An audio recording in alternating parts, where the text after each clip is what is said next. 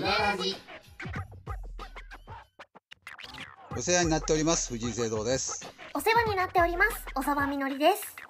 この番組はさまざまな世界のちょっと変わったお仕事珍しいお仕事に関わっている方をゲストにお迎えしてその世界の裏側を覗き見しようというラジオですはいあのみのりさん子供の時になりたかった職業って何です か、子供の頃ですか私がパッて思いつくのはいろいろあったんですけど、宇宙飛行士ですね宇宙飛行士になりたかったなーっていう思い出がありますおーなるほど。あのよくね、おお菓子屋さんとかね、こあー本当に小さい頃って多いじゃないですか、先生とか。ありますあります憧れうん。漫画家さんってのはありました？ました私でもちょっと絵が描けないタイプのしんど りなので憧れだけはありましたなんかあのりますよネねームみたいなものを描いてみたりとかはしてみたんですけど、いやー難しそうな大変そうなでも憧れはありましたですよね。だいたい子供の時みんな一回は漫画家さんになりたいなと思いますけども、はいえー今回はですね、その漫画家さんをゲストにお迎えします。えー今月のゲストは漫画家のやすこあこんにちは、漫画家のやすこんです。んさんですよろしくお願いしますよ。ろしくお願いしひますらがなで安高音でいいんですか？表記としては。そうですね、YASCORN が英語表記なんですけれど、はいはいはいはいなかなか読めない方も多くて、そうですね。はい、やすこが本名で、安子はい、さん、安はい、子さんではなくて安子音さんですね。安子音さん、はいトウモロコシが好きなんでやすこんなんですね。ああ、そういうことなの。コーンはあのコーンにかかはっいてるの、ね。そうですそうです。CORN のコーンなん ですよ。なるほど。はい。はい、えー、まあ名前を聞いてね、あ知ってるよって方もいらっしゃると思いますけれども、お安コンさんがどういう方かをちょっとプロフィールをご紹介していただけますでしょうか。はい、ではちょっとご紹介させていただきます。漫画家文筆家、乗り鉄歴13年目で温泉ソムリエマスター、東京都在住。1991年、小学館の児童誌、ぴょんぴょんでデビュー。その後、チャオでヒマイヌペッパーなどを連載。2005年から十数年間、小学1年生から6年生、幼稚園、プッチ組で、ゴーゴーたまごっちシリーズを連載し、シリーズ15冊ほどの単行本は昨年電子書籍としても刊行されましたその他キャラクターデザインシナリオ制作ワークショップ音楽など多彩に活動2008年に突然鉄道に目覚め鉄道一人旅にハマって以来作品もそれに関係するものが多くなり最近の著書はエッセイ漫画「女鉄道一人旅」を軸として OL が全国の駅弁に出会う飯鉄や初の鉄道ミステリー小説「のぞみ出発進行」など現在漫画以外にも非公文やコラムをウェブ媒体などで連載中今年元旦に開設した YouTube チャンネル「女鉄道一人旅」で動画公開もスタートしましたとのことですすごいですよね。盛りだくさんですねすごいはい。すいません、もう最初漫画に家歴、はい、漫画家長さいんっんてで。紹介しましたけども、はい漫画家さん以外の分もいっぱいあって、ありましたこれ漫画家さんでいいんですか、安コンさん。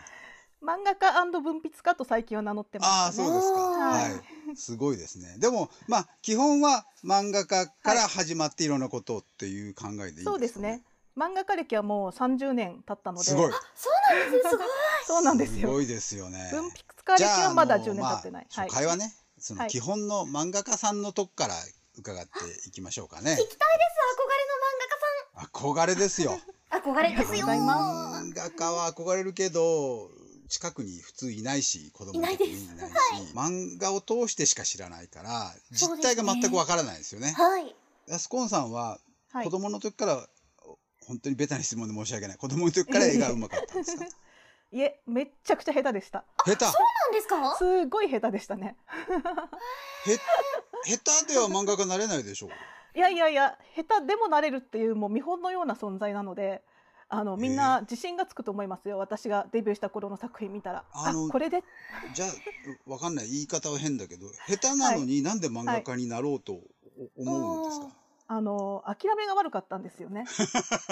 なりたい気持ちはあった。なりたい気持ちだけがあったんですよね。はいははいい。はいはいなはい。で、ので子供の頃ははいどういう漫画とかをご覧になってたんですか、あのやっぱりあの憧れだったのが藤子不二雄先生だったので、おー。あ、はい。絵が、そういえば線がちょっと丸っこい感じはあありますよね。かうんわいい感じのキャラクターで、はい。でやっぱり児童漫画が好きだったので、はいはいはいはいははいいはい。そこを目指して、うんやっぱり児童誌でデビューしたって感じだったんですよね。おお、漫画道。おーま漫画道あ女版そうですねまさに 漫画道そうそうですそうですまさに。あ、そう。はいそれで、はいでも自分の絵はそんなに上手ではないなとちっちゃい頃は思ってたってことですか、そうですねもう小さい頃から絵を描いても親に添削されてしまうぐらいえ絵の添削って どう母親が絵がうまかったんですよ。へーそれでなん学かもっと校でなんかほら、例えば美術の時間に賞を取ったりとか、そういうのはないあ全くないですねあ、そう。全然なくてですねうん。もうやっぱりクラスでうまい子っているじゃないですか絵いがま。すいますあい絶ますね対います。はいうん。ね、そういう子羨ましいなと思いながら陰でこそこそノートの隅に隠れてこうこうなんか書いてるタイプですね。あ、そう ですか。はい、そういう方でも漫画家になって30年ちゃんとやっていけるっていうのは、ちょっとみのりさそんう希望ですね、これね。そうですね。励みになりまそうす。です ね。励みになりままあすよあね。の漫画ってねあ絵だけ絵だけじゃなくてお話も考えなきゃいけないじゃないですか。そうそうそう、そうですね漫画ってそうなんですよね。そうなんですよ。はい。なので私、ま、絵は下手でしたけど本はめちゃくちゃ読んでたんですね。あーなるほど。お話の方はいける。お話の方は多分いけたんですよ。確かに、あの、まあ、よく言われますけど、あの、はい手塚治虫さんがね、あの、はいまあ、私、実は子供の時、やっぱり、漫画家になりたかったんですよ。私の世代だと当然そうで、え漫画家か科学者になりたいっていうのは、これ、手塚治虫になりたいってことなんですよ。要するに。なるほど。で、手塚さんがほら、絵もお話も両方いけるから、はい。漫画家ってそういうもんだとみんな思ってしまったんだけどあれは天才だからできることだってもう後になって気づくんですよねみんなね。そうですね。手塚治虫先生だけは本当に別格すぎるので、そうそうそ もうあ比べないでほしい。う、うん、はい。ああいうものがみんな漫画家だと思ったらどうも違うぞとこれは手塚治虫だからできたんだって気がついて、まあはい。絵だけの方もね、はい原作がついての方もいらっしゃるしいうんろいろはい出てくるんですけどもね、ーうんうんはいそうかそうかそうなんへでえす。なのでそしたらはい。安子さんはもうずっと小,、小学校の頃から漫画家になりたいなって思ってたんですか、漠然とは思っていて、うん、ただ親が公務員だったこともあって、うんこう公務員とかそういう硬い方の道に行かせよう行かせようとさせられてたんですまあ、そりねゃ。そうですよね。は。はいい。漫画家になれっていう親はあんまいないですよね。 そうでそうすですね。ね。 なのでその反面教師と言いますか、うん。やっぱり親にも隠れてうんひ。たすら書いてるみたいな感じで漫画を買ってもらえなかったんですよ。う親わ、が厳しかったので、あ、そもう小学校の時に持ってたのがドラえもんたった4冊だったんですね。う。うわ。それは藤子不二雄になりますよね。そしたらね。そうですねそうですね。友達の家とか行けば何ね度も。何度も読んでみたいな感じです。もう何度も読んで全部覚えて、うんまさにラジオドラマじゃないですけど、うん妹がいるんですけど妹と役割を割り振って、うんもう全部暗記しちゃってるのでお互い、ドラえもん役は私静香ちゃん役は 私のび太は妹みたいな 娘はお前みたいなかわいい。そういう ので、はい、あの録音したりとかありとあええらゆるその4冊だけで遊べる方法を想像してやってましたね。あ、そうですか。すはいごい。なのでそこで、はいうんあの漫画家買ってもらえない分自分でもう話を作ろうと思って、あななるほど。すごい。お話を作ったんですよそれはあの千葉哲也さんの昔のエピソードとかね、ありますよね。なんか兄弟の面白いお話を作ってあげあげはるいみたはいいな。はいはい。あ、そうですそうです。うんまさにそういう、そうはいいう感じだ。はい。そうへですそうです。え。それすごでい妹にもお話をあの妹が熊のぬいぐるみが大好きだったので、うんうんその熊のぬいぐるみを主人公にした漫画を描いてあげたりとか、あすそうごいです。すごいですね。 すっごいいいお姉ちゃんですね。うおですね姉ちゃん欲しかったです。え、もうすごいわ。なんかいえいえ。なんかなんだろうな、えっと漫画の初期の人たちの出発点ってそういうのがなんか割と多いっていうエピソードをねよく読みますけども、そうですねあ。ちょっと遅れてきたそんな感じですねきっとね。そうですね。えーはい。何もなでいもところから、はい。そうやってまあなろうとずっと思ってて自分で書いててだんだん上手になっていくのは全然わかるんですけども、はい。とはいえ慣れないじゃないですか普通の人は。あ、そうですよね。自分でね書いてても、突然、ある日突然漫画家にっていうのはちょっと、そうですね。あの、一応大学は美大に行ったんですね。あ美大あやっぱりでも日大芸絵術は学部だんだん上手にななんですったってことですかそれけどは。あのそうですね。あの高二の時に、うんあれあの音音大に本当は行こうと思ってたの、うん音楽ピアノをずっとやってたんで、ちっちゃい頃から、うんただクラシックの先生と喧嘩しま して、あのその頃もバンドやってたので私もうロックばっかりやっていて、うんどうもね気が合わなくて、あーダメだ進路どうしようって思った時に、うんあそういえば絵描きたいかもしれないと思って高3になってから美術部に入ったんですよそれで美大に入れちゃうんですかなんか入れましたうまいことなんか急に上手くなったんですそこですごい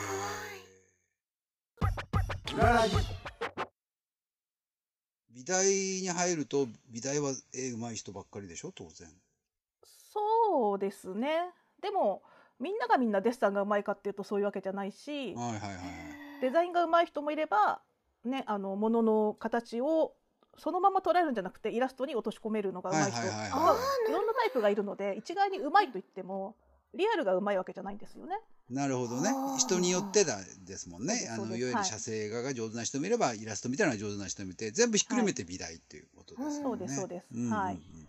なのであの私も漫画とかはやっぱり美大でもそんなに勧められなかった のでどうして進められないそうですね漫画っていうのはやっぱり俗っぽいみたいに言われているよはういな、はいそうでしょうねねあれ美です大かだらとね、はいえなので4年生で卒業するときに、うんなんかみんないつの間にか就職活動してる中私就職活動っていうものがよく分かってなくてえうんなんか一人でぼーっとしてたらみんなあの卒業したら何になるみたいなどこの企業に行くみたいな話をしだして、うんあれ私何もしてないどうしようと思ってう、んしょうがない雑誌に投稿してみようって思ったんですね。おおそこで初めてですかはい、そこで初めてちゃんと完成させて投稿したしたんですよ。うわじゃああのよく漫画家さんってねおあのすごいはい若い頃から投稿とかしてて、うん若くしてデビューする方もいらっしゃいますけども遅咲きですね、そしたら。遅咲きそうですね、まあ、デビューが大学卒業直前というか、まあ、そのぐらいだったのではい遅くはないんですけど、うんあのまあ、昔からコツコツやってたってわけでもないっていうへーたまたまやっぱり運が良かったんだと思うんですけどその就活だって思って一本投稿したのがそのまんまデビューだったんですか、あそうですね、はい、すごいあでももうもうなんでしょう雑誌が「ぴょんぴょん」っていう雑誌だったんですけれども、はいはい。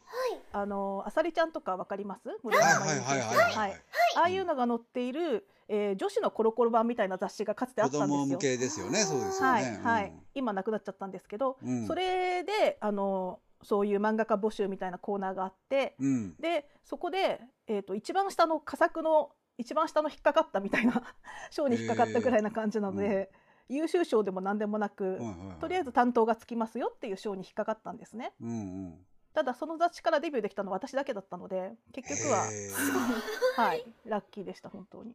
あのショーのどっかに引っかかってもはい、そっから別にデビューできるかどうかはまた違う話でしょそうなんですよ賞をもらっても一回あの優秀賞とかだったらね絶対1回はうんうん掲載する機会があると思うんですけど、へーとりあえずその次にネームといって絵コンテみたいなものですね、漫画の。うんはいそれが企画会議で通らない限り、うん乗らないんですよもうデビュー作を後に。うん二作目がなのでデビューしたものの2作目が乗らずデビューしたものの2作目で3回連載が全然人気なくそのまま消えちゃう人もめちゃくちゃいっぱいいます。ああこれでもショーに入ってはいじゃあ書いてみませんかみたいなこと編集者さんに言われたんですかそうですね担当がついてとりあえず4コマぐらいだったらスペースがあるから、うん4コマ2ページかな4ページかなうんぐらいだったらページ上げるよって言われて、一応それで連載は始まったんですよ。あすごいすごいやっぱり見込まれたんですね分かったんですねそそううでですすねねギャギャグ作家ってやっぱり当時少なかったのであ隙間産業と言いますかはい隙間隙間にあなるほどね はい張り込んだ感じですね。あのーエスコンさんのね絵をあの、はいまあ今ネットでお聞きになってると思うから聞いてる方は検索してみればわかるけども、はいやっぱり子供向けのそういう可愛い絵柄だからい合ってるし、ねありがとうござそういでますす。ね。ギャグ漫画ってまあ少なかったらまさに狙い目ですねそれはねうん素そ晴うらなしんいでですすね本当にはい 隙間でしたへーそれでトントン拍子にもうプロになっちゃうってことですかトントン拍子でもないけど一応連載したらプロかなとは思ってましたけどですよねそうですよね、はい、そしたらやっぱり次には単行本が出したいじゃないですか。そうそう出したい出したい参考本ね、だ本出さないとやっぱり作家とは言えないんじゃないかと思っていたので、うんうんただその雑誌が、えー、とデビューしてから34年でなくなっちゃったんですよ廃刊になっちゃったんですよ。ああ残念はい、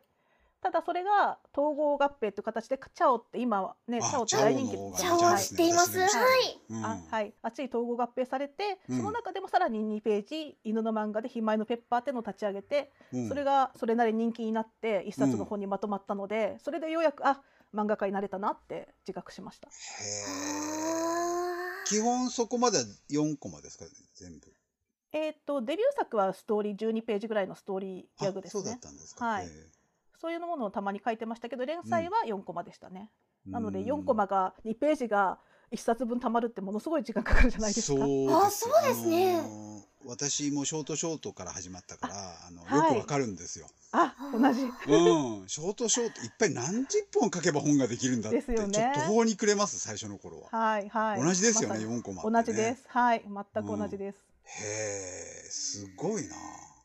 あのあーりが とうございます。よくね漫画家さんの内幕を書いてる漫画ってあって、私も好きでよく読むんですけども、はいアシスタントを使ってどうこうみたいなのよく見かけるんですけど、おーそういうのはあるんですかあ、そういうのもありましたね。たまごっちの頃はやっぱうりんさすがに忙しいのでアシスタント使ってうんやってましたね。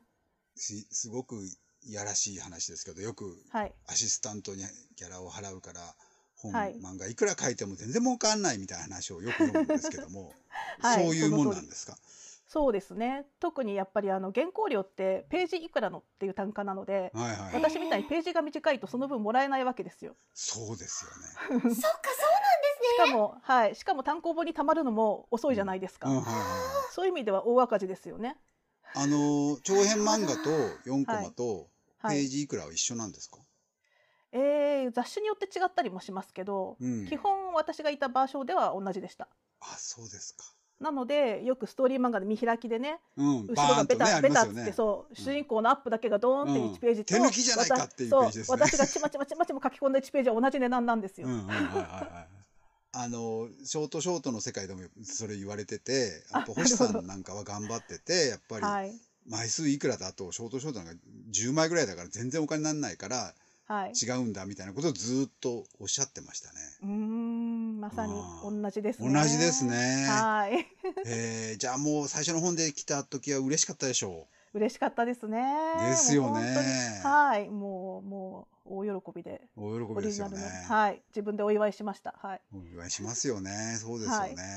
で、でもそうやって一冊だけで終わってしまう人もいっぱいいらっしゃるから、そこからちゃんとこう、コンスタントにやってるって、そうですすごいもんねですね。いやありがたいことですしあとやっぱり運が良かったんだなとは思いますね。いやいやいや、実力ですよ。あの いやいやいやいやいや私何度も愚痴言いますけども、あの、はい本って売れないと次はい出してもらえないから、大変なんですよなんね。ですね。そうですね、本当そうですね。そうですよね。いやー、制度さんすごいと思い ます。はいい。やいやいやいや、よくわかりますけど。いや、漫画家さんすごいな。すごいですね。えー今からでもね、みのりさんも頑張ればできそうな気がちょっとしてきましたね。聞くとね。いあ、う、う、いや、なれますよ。な、なりたいんだったら、本当なれますよ。うん、は頑い張ればね。あの、頑で張ればもみのりさん、この前の前で、あの、歌人にもなるって宣言しちゃったから、いろいあろそう大な変んでですすよ。よなるほど。そうなんですよ。ねい ちょっろんとなものに。いろんノなーもトにの今やめはていけ歌なをい書いてるので、このノートにした次にな絵るほをど描くことに。歌人と漫画を一緒にするといいんじゃないですか。歌を読みなるほ、歌をこう漫画にするみたいな。うわあ、私肩書きが大変なことになってしまいます。はい、えー、安子さん、いかにして漫画家になるか、なんかちょっと勇気をもらえた気がね、なん か。そうですごいね。はい。うん、しました。なんか子供の時からの超天才じゃないとなれないんじゃないかななんてなんとなく思ってたけど思っもてま、したまあ才能は当然終わりだったんでしょうけども、こう割とこうなんだろうゆっくりと始めても間に合うんだなっていうのは心強い感じがしました。えー漫画家の話はこのぐらいにして、えーいっぱいプロフィールありますんで、この続きは次回伺いましょうか。よろしくお願いしますね、安子さんね。はい、よろしくお願いします。今回のゲストさんは漫画家のやすこんさんでしたこの続きはまた次回お楽しみに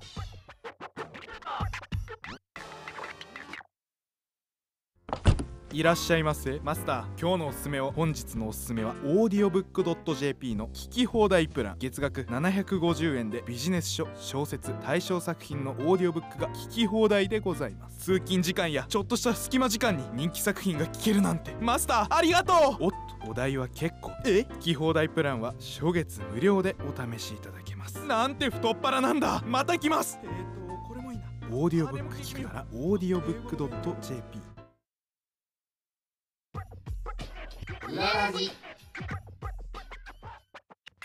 お世話になっております藤井聖堂ですお世話になっております小沢みのりですこの番組は様々な業界のちょっと変わったお仕事珍しいお仕事に関わっている方をお迎えしてその世界の裏側を覗き見をしようというラジオです今月お迎えしているのは今月のゲストは漫画家のやすこん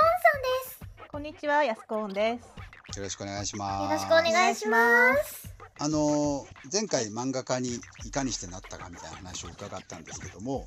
はい安子さんのことを、あのー知ってる方がやっぱり一番多いのはたまごっちですかね。そうですねやっぱり一番長く続けたのと代表作といえばってそうなりますねですよね。はいたまごっちなん何年ぐらい続けたんですか。ゴーゴーたまごっちっていいんですか正式に。そうですね十何年か続けてます、ね、すごいははいまあ、ただ雑誌がいろいろ、えー、と幼稚園から先ほど、えー、と小学6年生まで、うん。あとプッチ組で連載してたっていう話をしたんですけれどうも、んはいはいはまあ、各あの学年誌ってわかりますかね小学科の1年生うんうんう2んうん年生3年生い。かつてありました。今はないですね。はいあれね、今なくなっちゃったんですけどあそうなんですかそこはい、そこにページ数もバラッバラでお話も全部違うものを連載してたんですよ毎全月部違うんだ。はいそっ全部か違う一年生向けと六年生向けは違いますもんね当然ね。そうですね1年生だと2ページのカラーで書いて6年生だと12ページの白黒でお話を書くって感じで、もう全部違うんですねえじゃあすごくたくさん毎月書いてらっしゃったんですかそうですねだからショートストーリーみたいなものをいっぱい、まあ、よ幼稚園だと4コマだけだったりとかするんですけど、うんうんうんうん3年生ぐらいだと8ページの漫画だったりとかもうページ数もあと、まあ、一番大変なのは学年によって使う漢字とか覚える言葉が違うじゃないですかそうですよねそれによってセリフも全部変えなきゃいけないのでうん。お話ももちろん違うんですけどその学年に合わせてセリフのひらがなを開いたりとか、はい、そういうのを全部変えてましたね。それえ違う話でしょ同じ話のセリフだけ変えるわけじゃないでしょじゃなくて、はい、全部違う話です。うわ大変そうなんです。 大変でした。すごいはい。それはもうでも小学校ね学年誌って、はいまあメジャーですから大体多くの人たちがみんな読んでねはい過ごすからそれはそうですもうね刷り込みすごいですねみんな安子の先生になりたいっていう感じいやいやいやでいすやよいやね。いやでもなんかそのやっぱり藤子不二雄先生が尊敬しているあのうん1年から6年まで同じですよね全てドやり方はラえもんねはい藤子不二雄さんとねやり方同じですはい、うんそれを知っていましたし実際私学年誌で育ってたんですね、うんうん親がうん漫画はダメでしたけどそれだけは買ってくれてたので学年誌は買ってもらえたんだ学年誌なに、るほどはいね載っそうてるなんですね漫画だけは埋めたんですよはいなのでそのやり方をしてたのでうんそれであの全部全学年を制覇した時にうんこの全学年同時に連載したのは藤子不二雄先生とうんあさりちゃんのむや室山真由美先生だけだって言われて、あおお私3番目って思ってすすごごいい嬉しかったです夢も叶えちゃったじゃないですか早々にそうですねそうですなんかそうなんですそれが嬉しいしかもよく考えたらですよ藤子不二雄先生は2人組じゃないですか、うんはい村山真由美そう先か生そもうか村山真由美先生も2人組なんですねあそうなんですねへー実は、はい、兄弟の真由美さんと真理子さんって書いてらっしゃってでもあー私だけ一人なんですよ。ってことは私が一人であの制覇したのは一番目だってちょっと思ったりもしてそうですよ世界初ですすよごいです世ね界初二人うん目はい嬉しかったですね。はい、たまごっちのじゃあ漫画が人気になるといろいろまあ本もいっぱい出るしいろんなイベントもあったりとか、そういう感じでした、当時は。そうですねあのコロコロコミックとかもそうですけど、うんはい次世代ワールド・フォー・ビーフェアって言ってあのおもちゃ会社と一緒にツアーで回ったりするんですよはいはいはいはあサイン会を。いへえそういう場でサイン会で呼ばれたりとかしていたのであそれではいちびっ子たちが並んでサインするみたいな感じですかなんあそうです整理券100名に配ってみたいなわ感あいじいでねすね。楽しいですね。楽しいですねはい、あへえ実際に会えて、はいじ、ゃあ安コーン先生にサインしてもらって、あの時っていう子がもう今大人になってるわけですねきっと。そうですーね、でやっすぱよりねいますね、たまに言われますね、サイン会行きましたみたいな、ああ嬉しいですね。へえやっぱり小学生の時読んでましたとか言われちゃうと、あ、うん年取ったなって感じることもやっぱりありますけれど 、もそれそうですね 私も昔アニメージュにあの連載してたから、そうね、うん、アニメージえュ小説書いてたんですけども、あそうなんですか、へえ、うんすごうんい、あそうするじゃとまあアニメージュ読んでだから中学生ぐらいかな読んでる子たちがね、ええーうん後にあの言われてちょっとうっとか思ったりしますけど ね。まあまあでもねそれだけ長いことやってこれたんだと思 うとうん、すごいです。まあそう思うしかないですよ ね。そうですね、はい。そうなんですよそれで、はいあ、っちこっちにはい移、動してて鉄道に出会うんですか。そうですねあのーうんそれまで私一人旅とかは全くしたことがなかったんですね、うんうんうんうん。はい、する勇気もなかったですし旅に行くなら友達とだったんですけれども、うん。でサイン会とかもあの編集さんがもうあの切符の手配から何から全部やってくださっあて、まあまあそうでしょうねもう東京駅の、はい、銀の鈴で待ち合わせねみたいなそういう親切な、あのアテンドがあってうん連れてってもらってたんですよ。ところがあのそのサイン会の時の担当が、うんあの忙しい方で、うんすいませんが前乗りで勝手に行ってくださいみたいに言われてしま って、えー、そうえー、ってなってチケットとかも手女配女して性ですよ。 ね、そう男ならまだまだしも ね。まあねそうなんですねしかも福岡だったんですね。うん一人でどうやって行けばいいんだろうと思って、うんでちょっと途方に暮れまして、まあ、うん新幹線で行くとか飛行機で行くとかいろんな手段はあったんですけど、うんうんその後コンビニで立ち読みをしていたらふうんとあの寝台特急の本みたいなムックがあったんですよ。うんうんうんそれを読んでたらブルートレインっていうものがあるってう初ん。めて知って。おーおーおうーんうんあ初めて知ったのその時。 初めてだから全然鉄道興味なかったんで、うん何にもし聞いたことがあるなぐらいですねブルートレイン、ううん青い列車かなぐらいしかもうあ何にもまあねわか名ん前だけだわかかんらなねい。そうなんでですそうなんですでそれでえなんかこれ面白そうだなと思ってそのチケットを取ってみようと思ってそれで取って乗ったのが初めての一人旅だったんですねブルートレインって夜行でしょ？はいそう夜です行なんですね。はい女の子が一人でし夜行寝台に乗っていくってこと？それ。そうですそうですあの個室ですでもちゃんとあのあ鍵の個かか室る、ね。はいはいははいい。怖いからうんうんそうですよね。うん怖いから怖いから個室でもう鍵閉めてずっと閉じこもってましたね、はいはいはい。えー絶対開けないえでもそれは嫌いにならないんですかそそういうそっからそハれマるんですかがそれがそうですね最初すごいドキドキして、うん車掌さんが切符の拝見とか来てもすごい疑ったりとかして開けなかったりして 怖いね それ怖くてっていう旅だったんですけど、うんだんだんなんか乗っていくうちにもううん十何時間か乗って熊本までとりあえず行ったんですよねその時に。熊本うわ、はい、熊本が終点だったので終点までとりあえず乗ってみようと思って、うんうんで乗ってみたらなんか終わった時にすごい楽しくなっちゃってへえあれってあれなんかこれ楽しいぞ帰りもじゃあこれに乗ってみようと思って帰りも取ってうん帰りは福岡から博多からなんですけど、はいはいはい東京までまた乗ったんですよはいはいはいそしたらなんかあこれ私好きかもしれないって急に思い始めまして、へーでそれっがからハマりはい始めた、そっからハマりましたねその年の夏も今度は北海道でサイン会だったんですけどはいは札い幌で、はい。これ私自分で切符取っていきますって自ら言い 出してあの飛行機とか用意しないでくださいっつっておーああそうはい、 へで北斗星っていうブルートレインを取ってああはそうははいいはい一人で行ったらもう北斗星は食堂車がついてたのでうん最初に乗ったはやぶさっていうのよりますます楽しくてうん、めちゃくちゃハマりましたねこんなものがあるのかってことですよねそしたら、ね、そうですそうですよもねう楽しいと思うはいそれでも最初のその福岡に行くときに飛行機を使ってたらハマらなかったってことですよね、あそうですね飛行機だっ たら飛行機がもともとあんま好きじゃないんですよああなるほ苦ど手な方へー苦手な方がなるべく乗りたくないのでうんんそういう意味では本当良かったですね。普通新幹線で行くよね。あ、そそううですかねですね。そうですかね。うん、そうですかね。まあ北海道とかは皆さんやっぱり飛行機で行かれるんですけど、ですよね。そうですよね。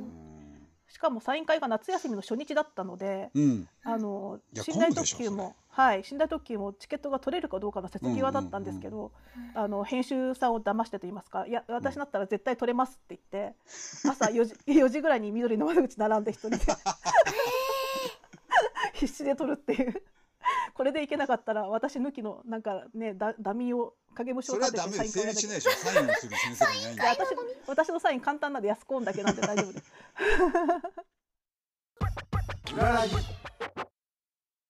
そういへえ。あ、そうですか。もうそあのこーからずっとそんな感じ。前回ね、漫画家になるお話を伺った時も思ったけどはい、、はい、鉄道ファンも遅咲きですね。そしたらね。そうです。鉄道ファンはまさに遅咲きですね。はでいすね。はいよ世の中で鉄道ファンがいるっていう情報は知ってたけど、こういうことかっていうことですよね。そうですねもう寝台特急に合わなかったらそこまでやっぱり好きじゃなかったとは思うんですけど、へうえんあの鉄道ファンっていろんな種類がいらっしゃるじゃないですか。あはいはなんいかね細分化されてて、はい、えーよく乗り鉄とかなんか撮り鉄とかいう話をすそうですあ。ーはるんいで。すけども、はいご存知ですかね。はあいの。安子さんはな何鉄なんですか私はまさに乗り鉄ですね。乗ることが好き、乗ることが一番好きですね。うんただやっぱり写真撮ったりとか、うんそういうあのあと飲み鉄お酒も好きなので 飲み鉄って言われるんですけどそうえいーうのは飲み鉄ってえいうのはー、何飲み鉄お酒を飲みな飲む飲みながら鉄道に乗るっていうおーただ飲むだけじゃダメなのねあのやっぱり車窓とかを見ながら過ぎゆく景色を見な がらめんどくさいないやいやいや面倒くさくないですよ景色をつまみにで楽しいんですすねよ そうなんです飲あのむだっかて乗るかどっちかにしなさいよいやいやだってやっぱり車と違って鉄道のいいところってそこじゃないですかお酒飲めるっていうねあ確ああかなるほどね確かにね、うんそうですよねもう別にね怒られないじゃないですかそうですね飲酒運転じゃないんでねそうでだすよからね駅弁を食べながらお酒も飲みながら乗るのが一番好きですね。みにのりさんわかりますそういう鉄道ファンの気持ちってうわいやあのでも東電に行くときに新幹線に乗るのはテンション上がりますなんかいつも乗らないものに乗るっていうのはテンション上がるのはわかります、ううんんでもまあそれは新幹線だからっていうだけですよねそうだと思いますはですよねいなんでしょうね鉄道の楽しみってその早いとか便利だけじゃなくてはんはんうんわざわざね鈍行とか不便なものに乗って楽しむっていう楽しみ方もあるのでうへんー新幹線も好きなんですけどそういうローカル線って言われるいわゆる地方の鉄道ですね。うんはい、田舎道を走るようなそういうところの鉄道は味があっていいですよ。え乗るのは何でもいいわけね乗るっていうことはというところで今回のポッドキャスト版はここまで続きは audiobook.jp の聞き放題プランでお聞きいただけます